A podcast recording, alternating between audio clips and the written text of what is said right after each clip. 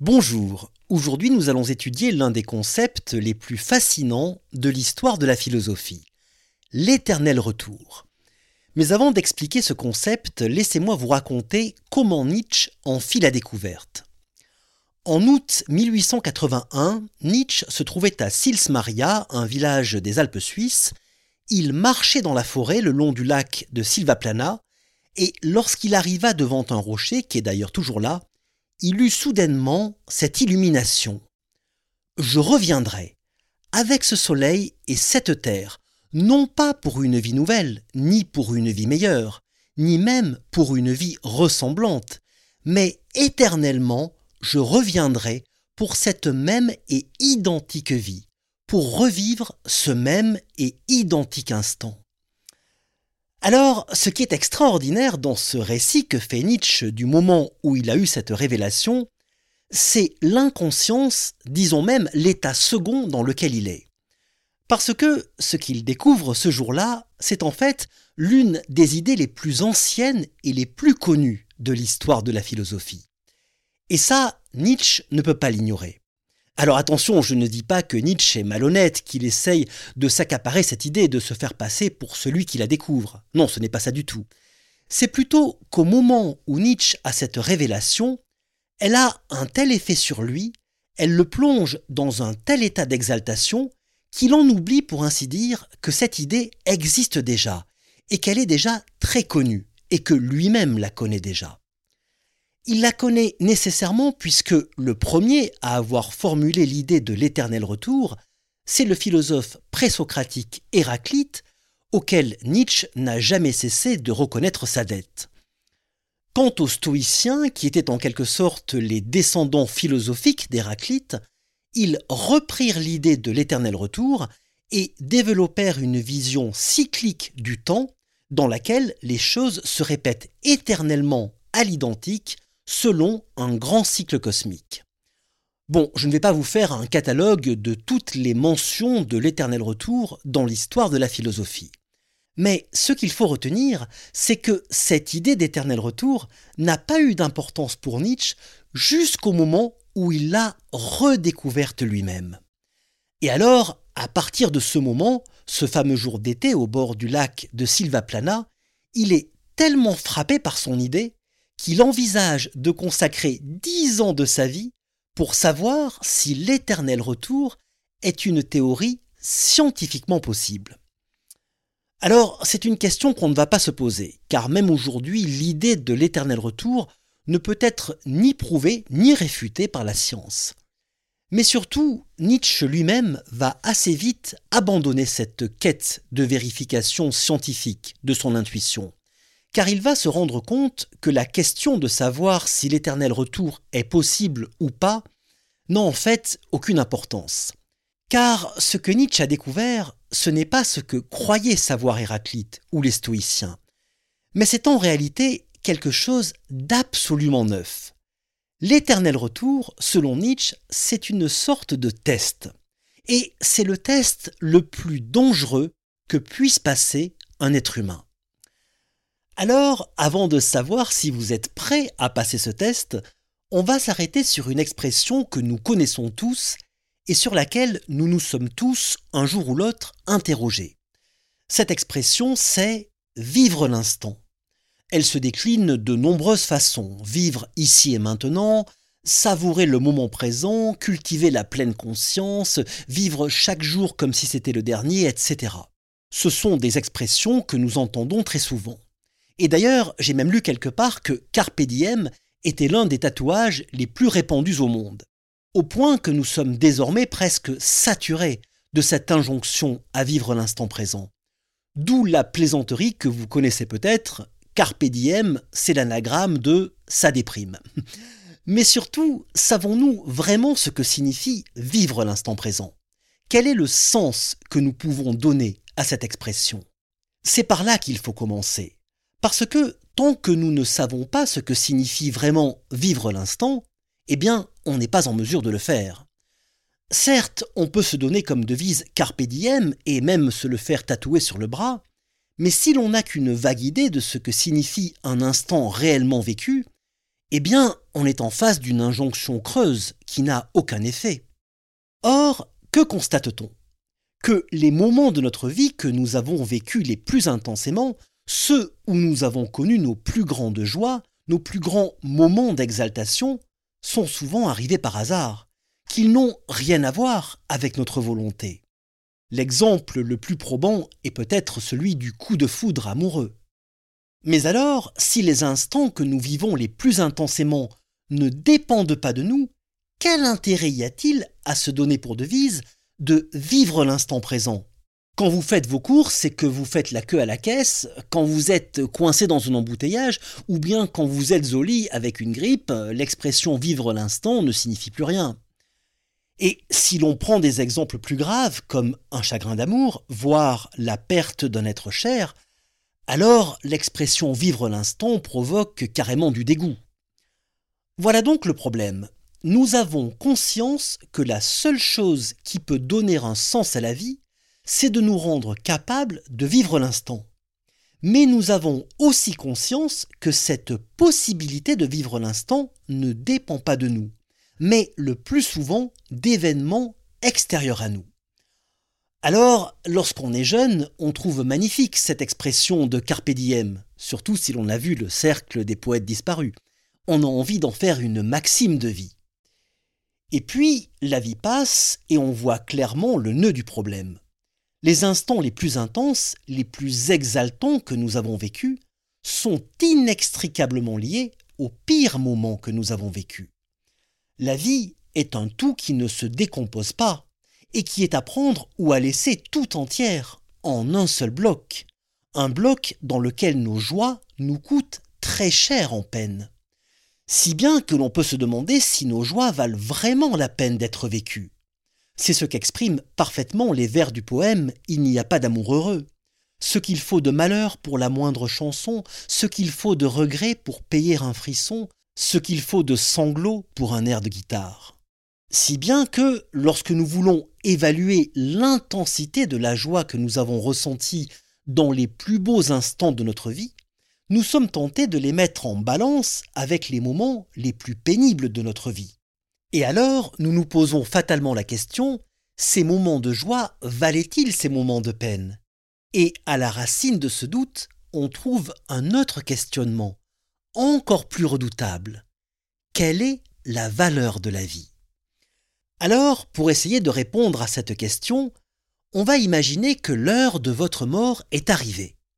La mort se présente devant vous et vous dit Ta vie est terminée.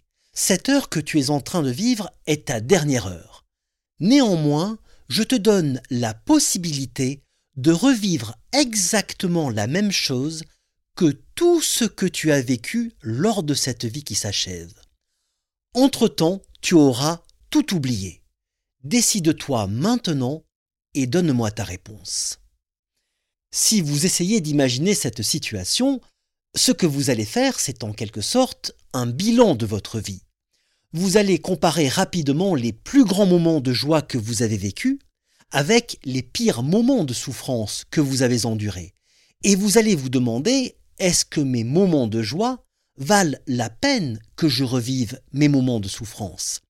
Et si vous répondez oui, alors vous direz D'accord, je veux bien revivre cette vie-là.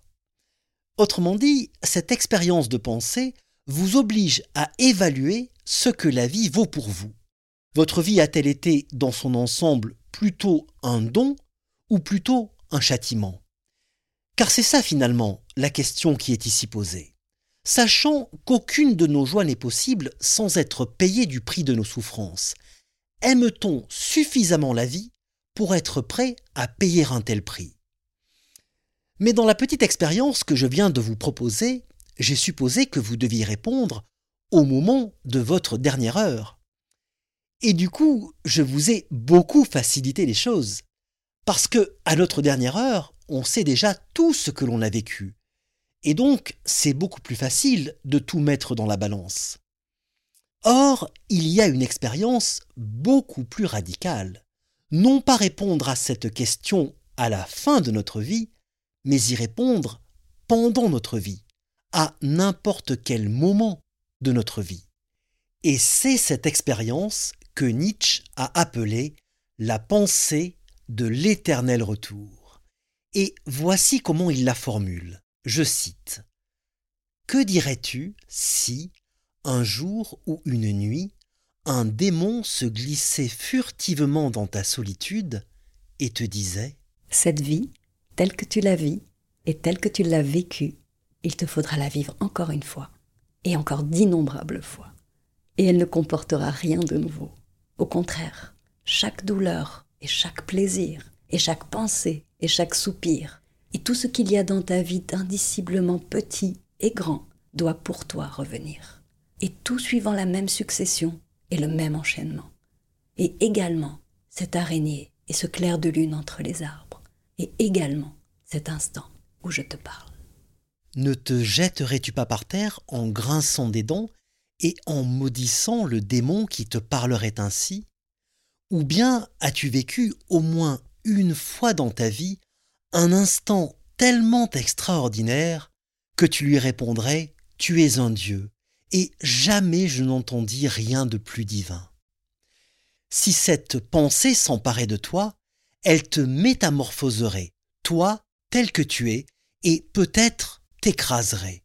Combien te faudrait-il aimer et toi-même et la vie pour ne plus aspirer à rien d'autre qu'à donner ton approbation à ce retour éternel Fin de citation. Alors, si l'on met ce texte de Nietzsche en parallèle avec ce que nous avons dit, on voit bien que la question qui se pose, c'est celle de l'unité de la vie. Il ne s'agit plus de dire oui aux moments les plus forts de notre vie et de dire non aux moments les plus pénibles, parce que ça c'est trop facile, c'est ce que tout le monde fait instinctivement. Il s'agit de savoir si l'on décide de dire oui ou non à la vie tout entière, autrement dit d'interroger la valeur que la vie a pour nous. Et c'est pourquoi, selon Nietzsche, la pensée de l'éternel retour est une expérience qui a d'abord un rôle de révélateur, qui a le pouvoir de nous révéler qui nous sommes.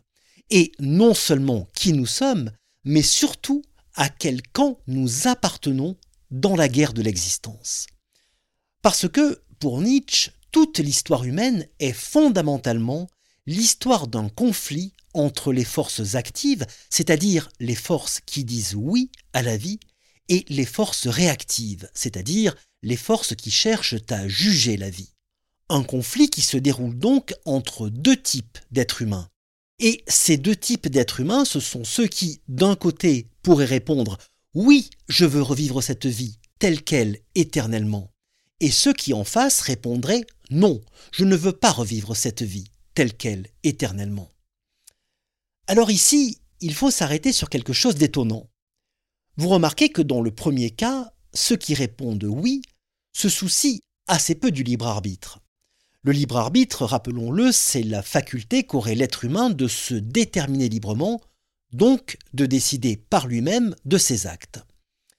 Mais si vous pensez que votre vie, exactement telle qu'elle est, a déjà eu lieu dans le passé, et qu'elle doit se répéter infiniment dans l'avenir à l'identique, alors cela implique qu'elle est déjà totalement écrite dans ses moindres détails. Et donc que vous n'avez aucune liberté de changer quoi que ce soit votre destin.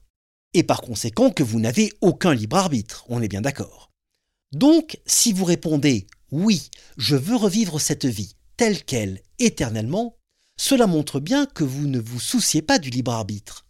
Tandis que les autres en face pourraient très bien répondre non, je ne veux pas revivre cette vie, sauf peut-être si l'on me donnait la possibilité de changer quelque chose à cette vie, de refaire certains choix par exemple, et donc si l'on me donnait le libre arbitre. Et là, nous voyons quelque chose de remarquable dans la pensée de Nietzsche. Tout se passe comme si la quête du libre arbitre était plutôt réservée à ceux qui jugent la vie, et qu'elle trahissait en quelque sorte un manque d'amour de la vie. Et ça, c'est une idée très originale, très paradoxale, mais en même temps très logique. Parce que si Nietzsche, à travers l'éternel retour, fait le procès du libre arbitre, c'est d'abord parce que toute sa pensée est fondamentalement orientée contre les valeurs du christianisme. Or, le libre arbitre, c'est d'abord une invention chrétienne.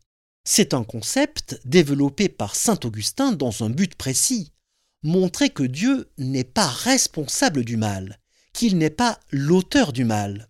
En disant que Dieu a donné à l'homme le libre arbitre, Saint Augustin fait de l'homme le seul responsable du mal. Et grâce à ce tour de passe-passe, Dieu est totalement innocenté. Si le mal existe, c'est parce que l'homme agit librement. Et si l'homme commet le mal, c'est parce qu'il est corrompu par le péché originel. Toute la morale chrétienne repose sur cette logique. Comme l'écrit saint Augustin, je cite, Dieu a conféré à sa créature, avec le libre arbitre, la capacité de mal agir, et par là même la responsabilité du péché. Fin de citation. Eh bien, ce raisonnement, pour Nietzsche, c'est l'imposture chrétienne par excellence. Parce que, admettons que l'on croit au libre arbitre. Que se passe-t-il si l'on en vient ensuite à constater que notre libre arbitre ne nous permet pas de modifier notre destin? Eh bien, au lieu de douter de la réalité du libre arbitre, on va plutôt avoir le sentiment que notre libre arbitre est en quelque sorte corrompu, entaché dès l'origine. Et par quoi est-il corrompu? Eh bien évidemment par le péché originel, et donc par l'idée que nous sommes en quelque sorte coupables d'exister. Et c'est ainsi que l'on fait le procès de l'existence. Procès qui donne naissance à l'idée qu'il existe une meilleure existence que celle que nous connaissons. Une vie meilleure qui n'est rien d'autre que l'existence dans un autre monde. Mais que nous promettent ceux qui nous parlent d'une vie meilleure dans un autre monde? Ils nous promettent tout simplement la vie éternelle. Et le coup de génie de Nietzsche avec l'éternel retour, c'est de nous promettre exactement la même chose, la vie éternelle, mais non pas plus tard dans un monde meilleur, mais au contraire la vie éternelle ici et maintenant, dans le monde tel qu'il est, et dans notre vie telle qu'elle est. Et ça, de la part de Nietzsche, c'est une attaque formidable contre le christianisme. La philosophie de l'éternel retour, c'est une manière d'en finir définitivement avec l'idée du péché originel et avec la culpabilité d'exister. Car il ne s'agit plus d'espérer une joie à venir dans l'au-delà, mais au contraire de trouver notre joie dans l'instant présent grâce à l'affirmation de la vie tout entière, aussi bien dans ce qu'elle a d'exaltant que dans ce qu'elle a de tragique. À la superstition du libre arbitre, Nietzsche oppose donc ce qu'il appelle l'amor fati. Amor fati en latin, cela signifie l'amour du destin, donc le fait d'avoir la force non seulement d'accepter son destin, mais même de l'aimer, quel qu'il soit.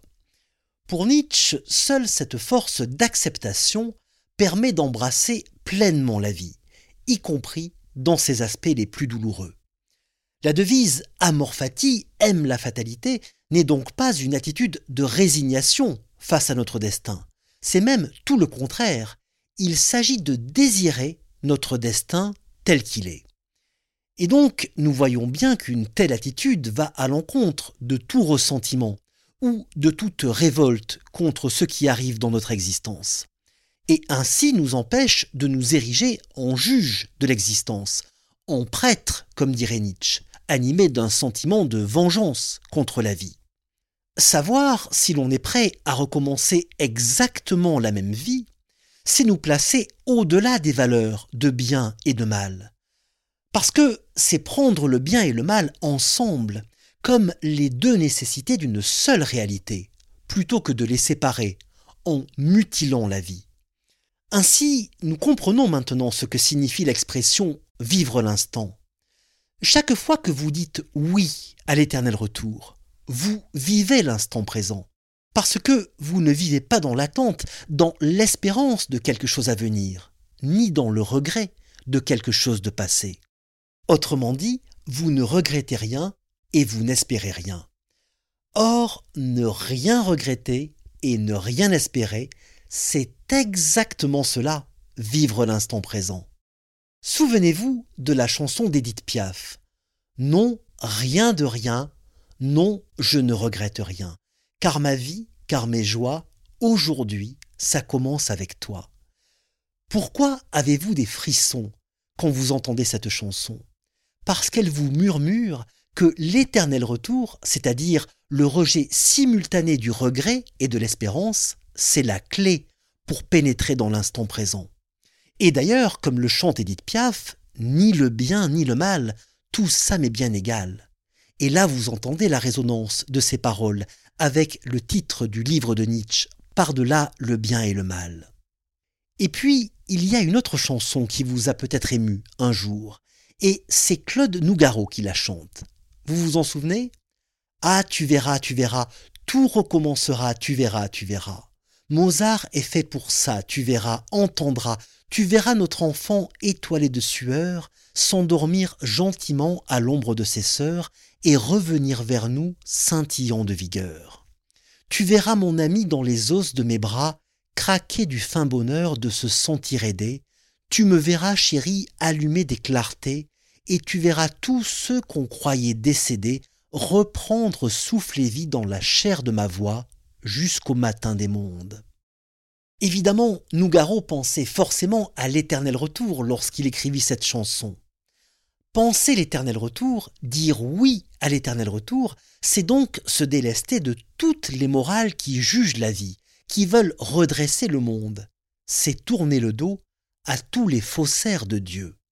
Parce que les prêtres, les idéalistes, ceux qui jugent la vie, ont une conception aveugle de l'éternité il ne voit pas que l'éternité, c'est dans l'instant qu'on la ressent. Dans Ainsi parlait Zarathustra, Nietzsche imagine une route infinie s'étendant à perte de vue dans les deux directions, derrière vers le passé et devant vers l'avenir. Au milieu de cette route se dresse un portique sur le fronton duquel il y a écrit le mot instant. Zarathustra s'arrête devant le portique. Je cite le texte. Je ne savais que faire. Devais-je franchir ce portique? Je restais là un long moment, hésitant. Finalement, je me décidai à franchir le portique. Et aussitôt, je compris que l'instant était le seul moment qui comptait vraiment. C'était le moment où je pouvais vivre pleinement, sans regret ni remords. C'était le moment où je pouvais saisir l'éternité. Fin de citation. Et oui, quand vous pensez qu'il y a un autre monde, un monde meilleur, un au-delà, vous ne faites jamais l'expérience de l'éternité, parce que l'éternité n'est pas ici-bas. Alors que si vous ramenez l'éternité dans le réel, si vous avez l'éternité devant et derrière vous, alors vous pouvez en faire l'expérience tout entière lorsque, par hasard, vous vivez pleinement un instant, n'importe quel instant. Cela peut être un coup de cœur dans la rue, comme cela peut être le moment où vous remportez une grande victoire dans votre vie. Mais cela peut tout aussi bien être des instants tout simples, comme le soleil de midi qui brûle votre peau après vous être baigné dans une mer froide. Cela peut être le retour de la fraîcheur du soir pendant un jour d'été. Cela sera différent pour chacun de nous, bien sûr. Mais qui n'a jamais vécu un instant qui contient en lui la sensation de l'éternité? Alors, avant de terminer cet épisode, je voudrais vous parler d'un certain monsieur. Ce petit monsieur était tout le contraire d'un athlète. Il avait depuis son enfance une santé très fragile. Devenu adulte, il vécut quasiment toujours malade. Il était victime de terribles migraines qui l'obligeaient à fermer les volets de sa chambre en plein jour. Il avait une si mauvaise vue qu'il lui était souvent très pénible de lire il ne vécut aucune histoire d'amour réciproque avec une femme, et il passa sa vie dans de petites chambres d'hôtel meublées pauvrement, cherchant de ville en ville un climat qui adoucirait ses souffrances. Ce monsieur, c'est Frédéric Nietzsche. Et au moment où, au cœur de sa vie si difficile, il eut l'intuition de l'éternel retour, il répondit Oui, j'aime la vie au point de vouloir revivre cette vie-là éternellement. Alors, on peut tout reprocher à Nietzsche, notamment d'être le philosophe le plus réactionnaire de l'histoire. Mais si, comme le disait Nietzsche, toute grande philosophie n'est qu'une confession involontaire de son auteur, alors la pensée de l'éternel retour nous dit qui était vraiment Nietzsche et combien il était noble. Et lorsqu'on a dit ça, on comprend pourquoi la plupart des interprètes de Nietzsche commettent une grave erreur quand ils affirment que le message de l'éternel retour consiste à nous dire vis ta vie de telle sorte que tu puisses souhaiter qu'elle se répète éternellement. Parce que Nietzsche nous dit en fait exactement l'inverse. Il nous dit souhaite que ta vie se répète éternellement afin de la vivre vraiment. Parole de philosophe.